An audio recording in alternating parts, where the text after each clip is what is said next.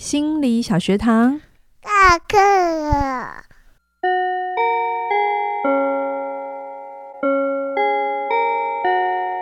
每周五我们一起探索心理学的小知识。大家好，我是嘉玲。大家好，我是班长轩宁。Hello，我们又回到了阿德勒。是呀，上一期上一集我们聊到一个早年记忆嘛，对，一个女孩的早年记忆。是，那这一集嘉玲你要为我们带来的是？诶、欸，一样是阿德勒很重要的一个理论的精神，就是目的论。嗯、那我们上一次已经知道说，一个早年记忆，比如说那个女孩跟她的姐姐的这个竞争关系，嗯、是从那个时候就可能慢慢奠定起，嗯，然后变成她未来的生活风格，就是她因应很多事情的一个基本的旋律。对对对对，她基本的会要下意识的反应。对，那这一次呢，我想再用两个经典的案例，好、嗯哦，一样也是阿德勒做过的两个案例来说，那个目的论到底是什么？如果它长在治疗室里头，到底是怎么展现出来？什么叫目的论？我觉得大家用故事来听会比较清楚一点。这样对对，因为阿德勒有一个很重要的精神，就是你做的任何事情是要满足你内在的某些需要嘛。对啊，你是为了某个目的。好、哦，他跟弗洛伊德的那个。绝对的，那个生物动力啊、呃，性的这个驱力是不太一样的机制。没错，那我来讲一个故事是，就是阿德勒做过一个个案，然后这个男生呢，大概三十多岁，嗯、然后他有两年不能说话了，两年不能说话，他发生了什么事？嗯、就是他他他不是聋那个哑巴哦，他就是。经过一场意外之后，他就失去说话的能力，这样子。哦、那阿德勒就问他是怎么开始的嘛？啊、然后他就说，就是在两年前，他有一次走在路上，然后踩到香蕉皮，然后踩到滑了一脚之后，头去撞到那个停在旁边有一点违停的计程车的玻璃，从此之后他就不能说话了。呃，我现在比较好奇怎么办？他那他怎么跟阿德勒说？哎。哎，有是重点的，但是书没有写，你你马上突破盲场哎！他们到底怎么开始？啊、可能要写的吧，我也不知道。哦、对不起，我岔题了，我们回来。我完全我在看这故事，完全没有想到这里耶。好，啊，好，就是就是这样的开始，然后、嗯、然后那个可是已经经过很多的科学检查，嗯、就是帮他找那种专业的呃喉部的医生，然后也确认他是没有。真的是没没没有构造上的困难，嗯，对。然后他因为这个事件，他就损失嘛，所以他就去告那个计程车司机要赔偿他。嗯、那现在就还在那个司法的，就是争论当中这样子。嗯、那如果用现实的目的来看的话，他不不能说话，这确实是比较有利于他在就是。呃，律师上、哦、就是在法庭上面比较好的判决，因为他有具体损失嘛，他是被害者，这是被害者。可是阿德勒就就觉得不对啊，他撞到的是头，嗯，那为什么不能讲话喉咙？就是声音为什么不能出来？对，为什么？就就就是你刚才讲的一样嘛，就会逻辑很奇怪，那他怎么找阿德勒，对不对？好，所以他这里面就有可以探讨的空间。嗯、那这个 case 好像也不容易做，嗯。就是他历经了很多的医师，然后也都证明无效。嗯、就他就是他意图要让他身边的人都觉得他他没办法这样子、嗯，他就是这样子，他就是不能讲话，他就是不能讲话这样子。嗯、好，那后来呃，就是阿德勒就问他最早的。早期记忆，一定问你最早的第一个记忆 是什么？对，那应该也不是一开始就问啦，一定还是会有一些过程。嗯、不然你进来坐下来，我就问你早期记忆，你也不会想要好好跟我讲。那当然，你也不可能一坐下来就记得，嗯、所以他一定是在谈话的过程里，嗯、呃，咨商是先去建构一个安全的环境跟信任的关系，嗯、哼然后这个。呃，小男生他就说，他最早最早的一个记忆就是他看着墙，就是他看他的那个婴儿的吊篮，然后有一个挂钩，嗯，应该你懂吧？就两边，然后那个吊篮是挂在挂钩上的，呃，这是早期的摇篮呐。对对对对对。然后他就看到那个挂钩就断了，然后他就掉到地上，而且受重伤，哦、然后他就大哭，他就记得这件事情，嗯、因为。因为记忆很很强烈，嗯、然后他妈妈就从外面冲进来，嗯，就是照顾他，这是他最早的早期记忆，然后就是他跟他妈关系也没有很好，就是就是对，但他就是记得这件事。那细节我就不不不多说，但是阿德勒在书中的诠释，他就说，嗯，看起来这真的是一个被宠坏的孩子，这就知道了。哎，但还有别的细节了哈。嗯、但是他的意思是，这个孩子有一个生命里有一个意图，就是别人要为他负责。别人要就是怎么说？他会觉得，因为妈妈没照顾好他，嗯，所以他要惩罚妈妈。他透过自己嗯好不起来来惩罚他的母亲。好，嗯、那这个东西在这个对应到计程车司机里头，嗯、他透过自己不好，嗯，就失去这个能力，他就可以借此惩罚让他觉得有受损的人，或不损，就是让他觉得不开心的人。就他不要好起来，他就可以一直惩罚别人，然后在这里过程当中得到一些好处。哦，这现在目前有点难以理解，还是因为你觉得如果小孩这样，你会觉得太可怕，威胁到你？有一点呢。啊，我我觉得那个，因为因为书他不可能把所有的治疗过程都写出来了，嗯、但是他的就是大概把那个历程，就是这个小男孩他透过就是那个内在的恨意，或者是那个。关系没有修复，并不是说妈妈让小孩受伤了，从此就会被惩罚，没有这么严重的事。那当然，他们后面也有还有别的呃母婴关系，不知道发生什么事了哈。嗯、对，然后但是他就一直透过好不起来，其实是让他妈妈一直很 guilty 跟很自责的。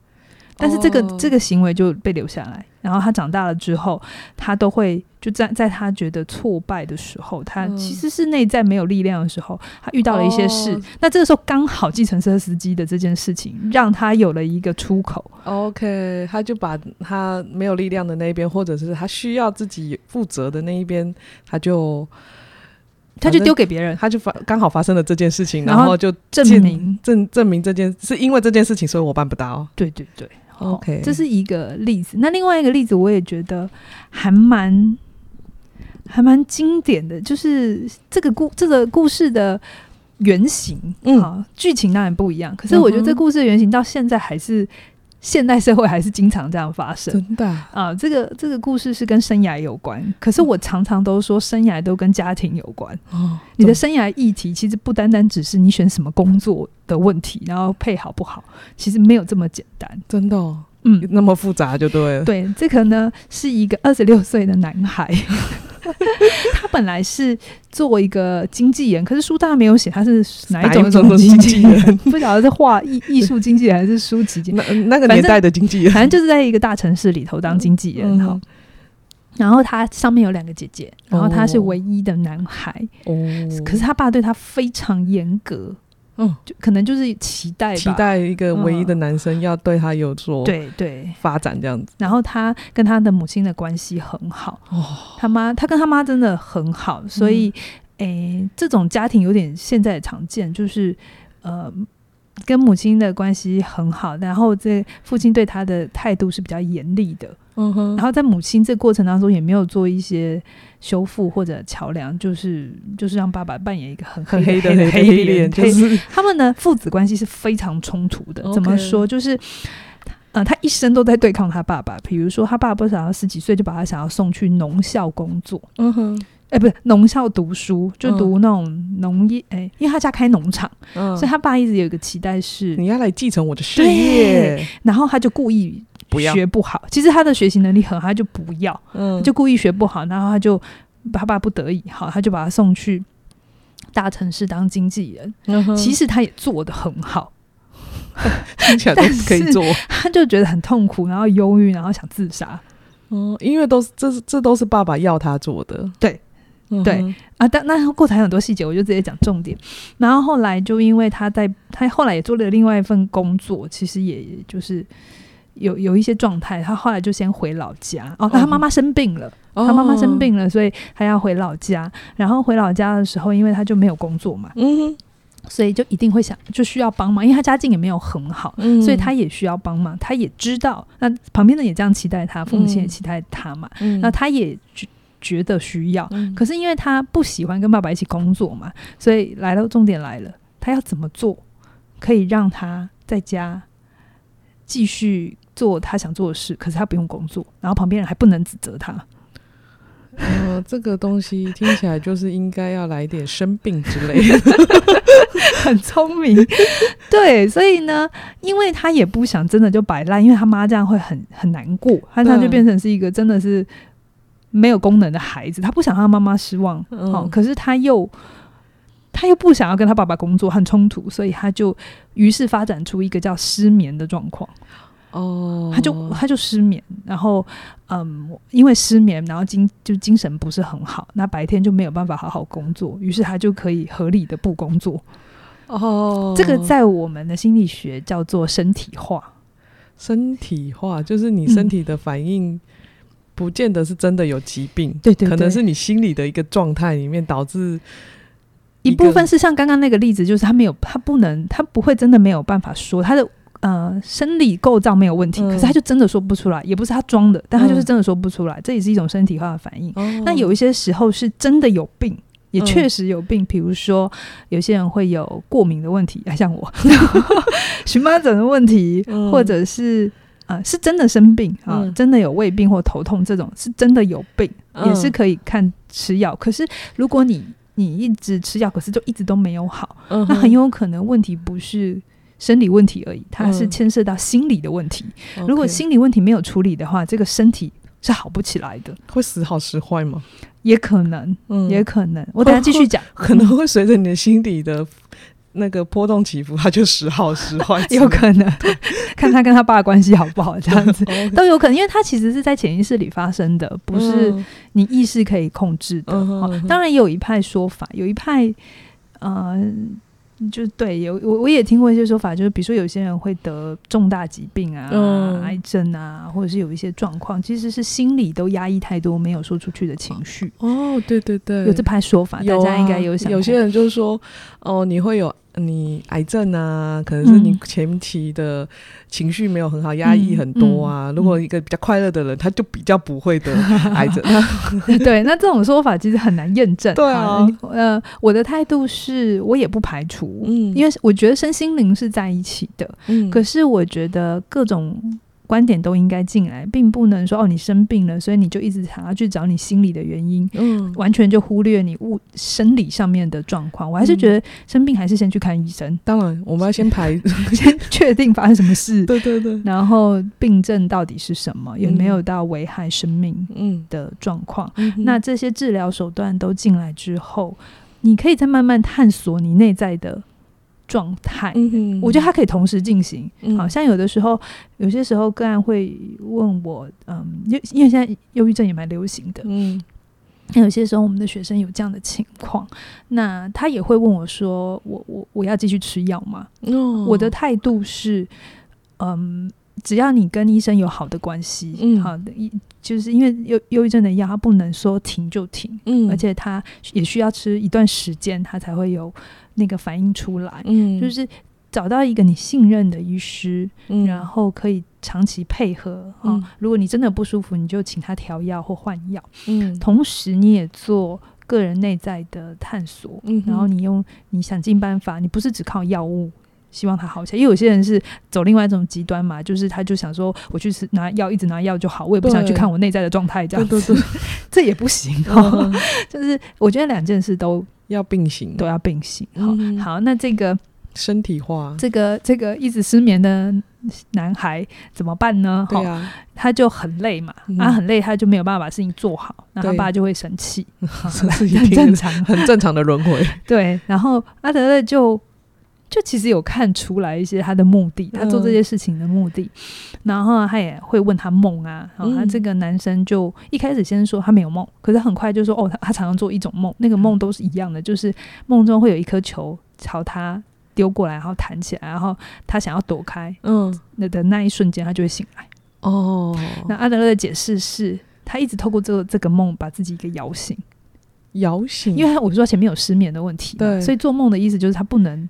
他就没有睡啊，欸、对对对，没有睡才不能做梦。可是他，他如果偶尔会做梦的时候，他也意识到自己在做梦哦，他就他就做一个梦来把自己摇醒啊、哦，哇，好深哦，很深很深。对对对，我我觉得有的时候，呃，我在我在做食物的时候，我确实有的时候，如果个案愿意跟我聊梦，我还蛮愿意跟他聊的。时间够的话，我很愿意，因为梦里头有很多很多的讯息，包含我自己。有的时候，我做一个。很印象深刻的梦，就是过三天你都还记得的。嗯、有些时候是醒来就忘了，通常都是这样了。我就会想一下，然后停一下，把它写一下。那这个梦到底想要跟我讲什么？嗯，哦，这是我们靠近潜意识的一个路入口。对，嗯、那透过这个这些东西，找奇记忆啊，然后梦啊，后面 有狗，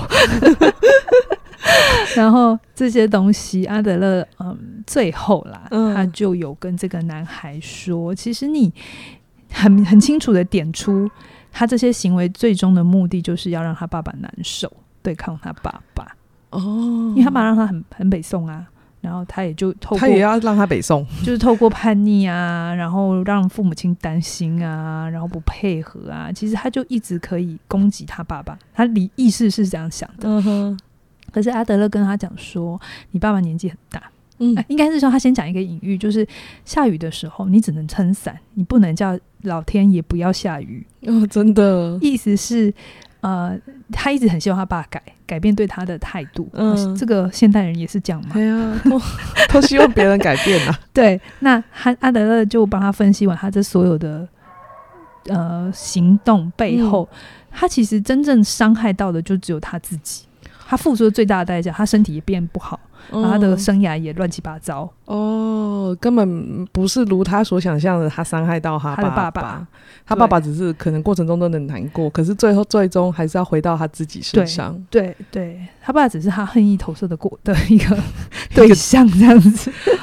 OK，对，所以就是嗯，这个故事其实有的时候，呃，我我觉得这种剧情当然。现代的呃个案会讲的话不一样，嗯，哦、对、啊，不会去读农校，因为他家里也没有农场可以经营这种东西。可是会有一些，比如说二代啊，哦，或或者是有一些人，我觉得那个潜意识，如果你愿意去探索，或你的这个生涯或你困扰的事情，你愿意停下来探索，不是只是去问说怎么办，嗯、我要怎么找更好的工作，你愿意爬出那整个过程，嗯，很多时候你最后。真的放下或疗愈了一些事情之后，嗯、这些问题就不再那么困扰你了。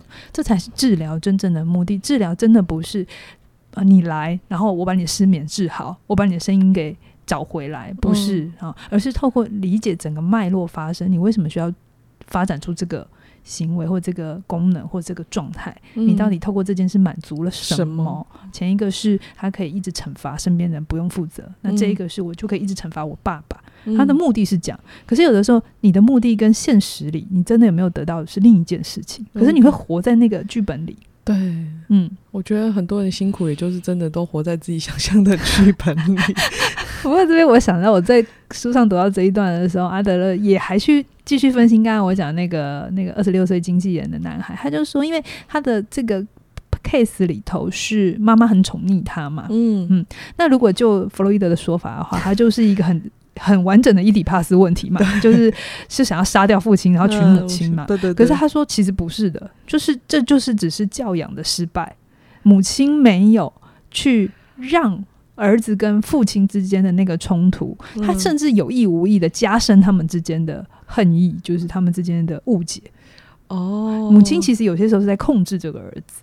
哦，对，所以所以这让我想到好多人哦，怎么办？对对对，所以有的时候我其实蛮喜欢阿德勒，就是他他在那个年代就已经看到很多家庭的概念，而且他对儿童的关注是非常早的。在这之前，其实儿童都只被认为是小一点的大人，而不是真的被当儿童在在理解。嗯哼哼，嗯，都是用大人的模式在看孩子，孩子而不是真的从孩子。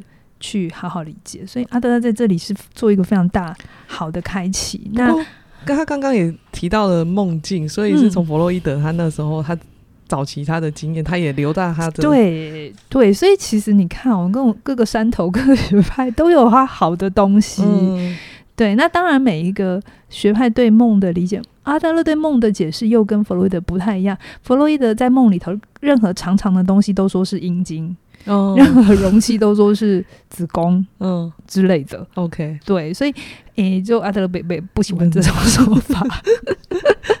对啊，那那很多后代的学者也不喜欢，他们对梦也有别的诠释。嗯、可是梦确实在很多很多个学派都是会被使用的，呃，治疗呃治疗技巧。OK，哦，对对，这很正常。然后还有一个东西是，阿德勒在做个案的时候，他会用很多的鼓励。哦，什么叫鼓励？就是当他点出个案的状况之后，他不是就是哦，就这样哦，那你自己看着办这样。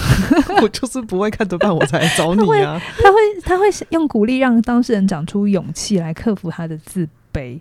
哦，比如说这个男孩他，他他想对抗他爸嘛，但他小时候没有力量。嗯可是他就只能一直做反抗的这个行为，嗯、但是阿德勒就会鼓励，就是点出他的错误的动机之后，告诉他，其实你身上还有很多很好的东西，比如说他其实可以好好念书，对啊，他都可以做得到的嘞。对，比如说他虽然不想要当经纪人，但是他在大城市还是活了八年，其实很厉害。对啊，对，所以这个都是他的资源。那阿德勒会鼓励，就是呃个案使用他身上的东西。嗯，所以我也觉得阿德勒在当一个教养的呃一个依靠也蛮好的，真的。嗯，你真的真的，现在亲子书友，对对对，都会讲阿德勒 怎样怎样。知道阿德勒早期说怎样怎样，童童年怎样怎样。我就哦，对，阿德勒有说嘛，你要肯定小孩，鼓励小孩，不能说他好棒。要怎么说？妈妈示范，你要说他做哪里做得好，很棒。对，嗯、就是说哦，你现在哇，你可以把东西放好，不是说、嗯、啊，你很棒哦，你做到了，啊、你做到，对对对，你是肯定他具体他的行为，对，然后才能真的是留在他心里面，觉得自己真的是有价值的这样。是是，所以不是很单纯的说你可以的，你可以的，对，这这没有没有用。对对对，所以你现在如果要学会安慰人，你也不要随便跟他讲，不用哭，站起来，嗯、你 OK，这很空泛。对，所以，嗯，这是阿德勒的一个很好的，我觉得是给我们很好的提醒。嗯嗯，我觉得每个学派都是有留下他很好的。很好的东西啊，对，我们就记得这样，这样就好。那接下来我们再讲两个阿德勒的学派里头很重要的治疗的技巧，嗯、一个叫家庭星座，一个叫优势人格。我每次我在书里看到家庭星座的时候，我就想到我们的国师啊，我们唐唐启阳，对对啊，我想唐启阳，哎，星座怎么出来？哎、欸，那么早就有了。我们的频道好像。听我们的歌，也听他的很多哎、欸，对对对，就会听我们也蛮爱听。不，家庭星座不是说哦，你是双鱼座，我是狮子座，然后我爸妈什么都不是 啊。这我在书里面看到那本书的时候，我 第一直觉想说啊，这个也跟星座有关哦。好啦，真的不是这样子。好，这里所谓的家庭星座是，其实我之前前几集都有在讲阿德勒的 case 的时候，你应该知道他会非常在乎家庭关系嘛，嗯嗯，所以他就会问个案。你的成长经验，你在家里谁最受宠啊？嗯、爸妈比较疼哪个小孩啊？嗯、然后你跟谁比较像啊？那你小的时候都跟谁玩呐、像这种东西去建构那个家庭的图谱那个样子。可是这样不会是只有有个案自己的？对，可是我还是说过，在治疗室里头，个案的主观经验很重要啊。哦、对对，现实是什么？当然。也是一部分参考，他也会在别的地方会，现你会有机会发现啊。哦，对但是我们还是会先问个案，嗯，他当他自己怎么看？哦，例如你们家谁跟妈妈比较好？对对对，OK，谁跟爸爸比较好？确实有的时候小孩的知觉不太一样，比如说，嗯、比如说，我觉得，我觉得爸比较疼你。我也是这样觉得啊，那 就是我没有连上嘛。比如说小时候很很有趣哦，就我们家小的时候就一小时候电视只有一台嘛，不像现在大家手上都有荧幕。然后那个时候我爸如果要看电，反正遥控器是他的，他就一家之主，对，所以他遥控器他要看什么就是他决定。然后我们不管正在看什么，他来了之后就转转到他的，我们就把遥控器让出去，没有的 argue 也没有含扣都没有这样子。然后你如果说我再看一半呢，你就会被骂这样。然后，但是那时候很特别，为什么我觉得杨爸爸比较疼轩宁？就是我跟我哥做这种事都会被骂，嗯，然后就很惨。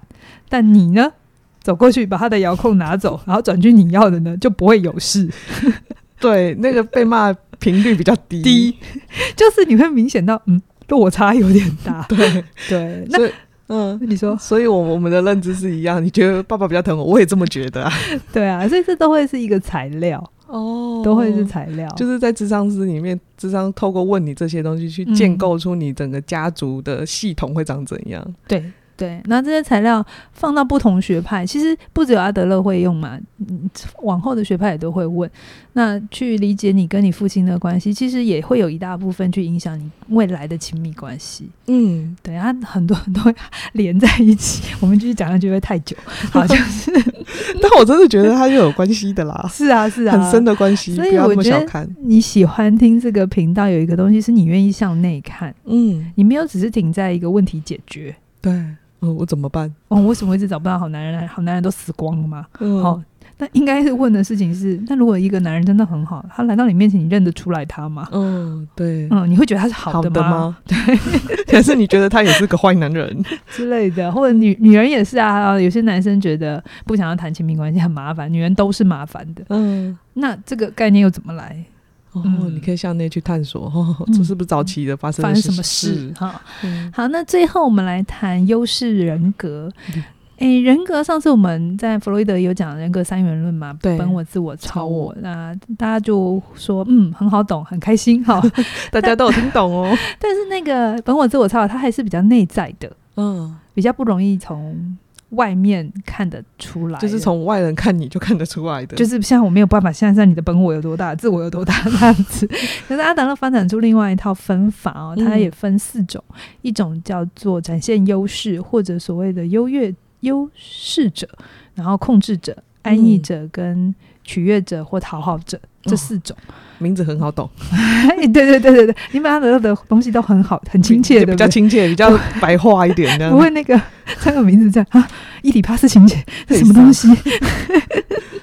嗯、呃，对，那我们先来讲展现优势哈，嗯、呃，展现优势就是他能够去在群体当中好好的呈现自己的优点。哦，好好的状况了。那每一个每一个人格都是有发展歪掉的时候，对。然后他对于竞争意识，他是愿意克服的。然后就是就是阿德勒的那个核心啊，自卑与超越，就是我们都会有一些自卑的状态，但是我们会透过展现一些优势，我独特的做得好的事情，来让自己赢得想要的那种安全感也好，或是稳定感也好，哈，就哎哎哎，对。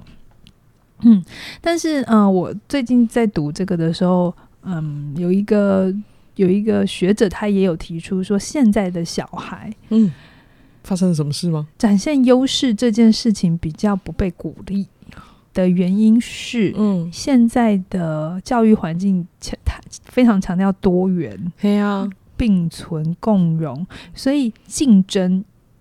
比较不鼓励竞争。我们我我的我那个我的那个年代，你考试考很好，嗯，想尽办法证明你自己，竞争是比较比较有空间的哦。也对，整个环境也比较明显。那现在有好有坏，然后现在就是说不要排行啊，嗯，不要有打分数啊，要让孩子快乐学习。我也认同，我也认同。可是他另外一个东西要付出可能的要去注意的地方，就是孩子会不会太害怕竞争。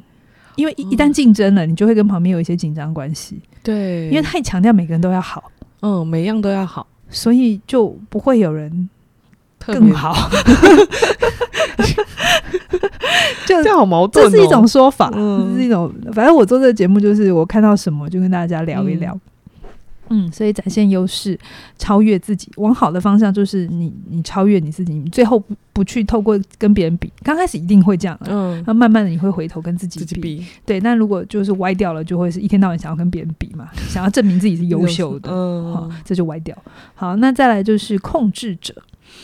控制者呢，如果往好的地方走的话，他就会是很有领导力的。嗯、他可能先从管管手足开始，然后长大一点，管管一个班级之类的。哦、对，可是呢，这个孩子，这种孩子如果歪掉了，很多在学校那种很暴冲的孩子，很难管教的孩子，其实是控制者。嗯、就他们透过当他他的外在世界无法满足他的心意的时候，他透过违反规定来取回权利，或者是争取注意。哦、OK OK。嗯，对，那这个就是歪掉的，嗯哼，嗯，就是要注意的，嗯哼。但是好的就是他很有领导力，会很有，因为就确实啊，领导管理跟权力是绑在一起的，对啊，就他们就是一体的，嗯。所以如果你好好的，哎，在阿德勒的逻辑里，四种人格没有哪一个比较好，嗯哼。其实人格就是你的 DNA，你应该是去认识你的 DNA，把它活好，而不是觉得哎、欸，听起来这样优势人格比较好一点，然后我想往那里去。但如果竞争这个概念真的比较不是你那么喜欢，像我就不是啊，哈，我就就走这一派，并不一定对我比较好。OK，好，然后。再来第三个叫安逸者，嗯，安逸者这很好懂吧？对，就是与世无争，什么都好，爱好和平。就有一些人很 peace 啊，嗯，你有遇过这种人吗？就天生 peace 的，有，天生觉得他这个人怎么都什么都可以好，而且他不是人的哦，嗯，他是发自内心的。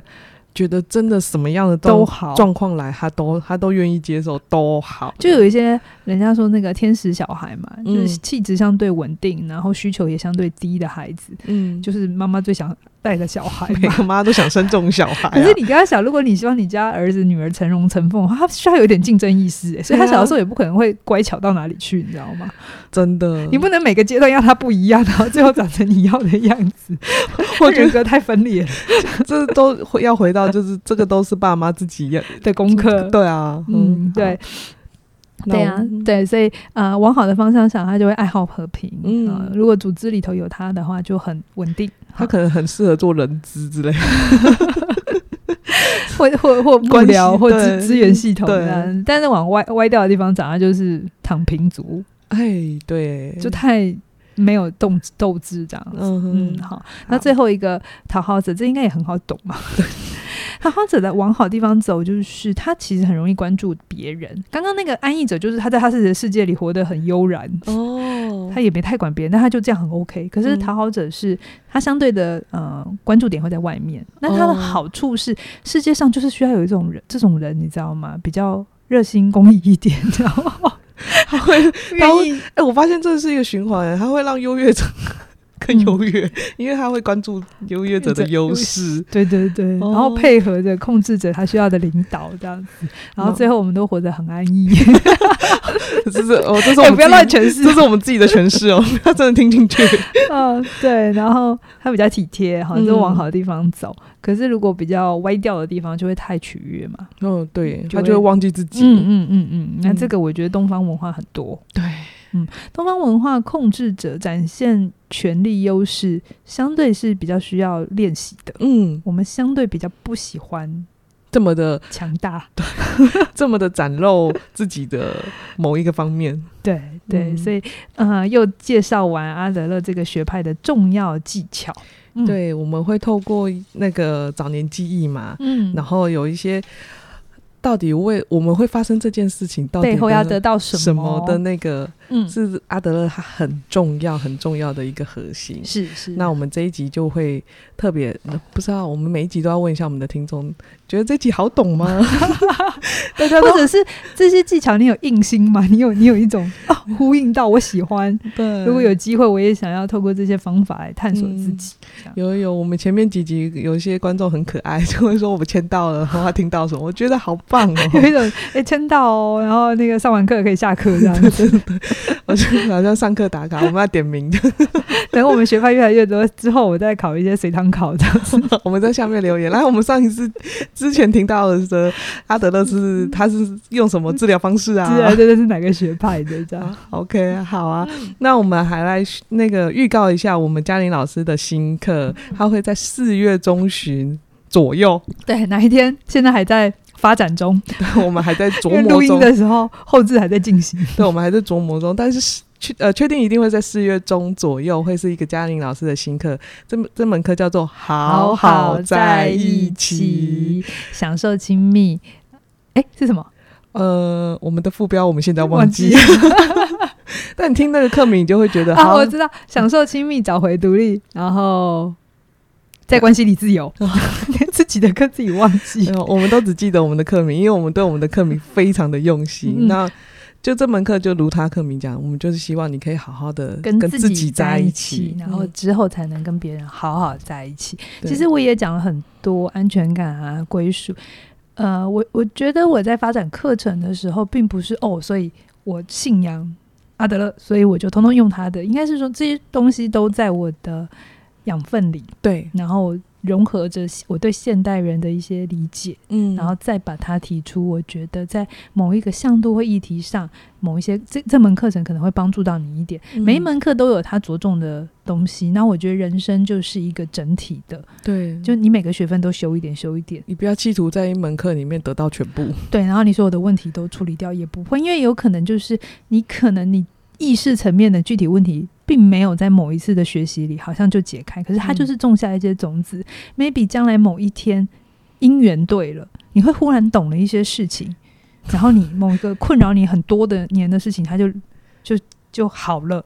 可是其实那是在很早之前，你就为你自己做了很多的事情。或许你自己也都没有发现，但我觉得有时候就会说啊，老了你就会就会懂了。那 其实是人家前面很多人也都陪我们走过，了一段时间。那如果你希望可以跟自己好好在一起，你可以期待一下这门课，然后随时关注我们的官网。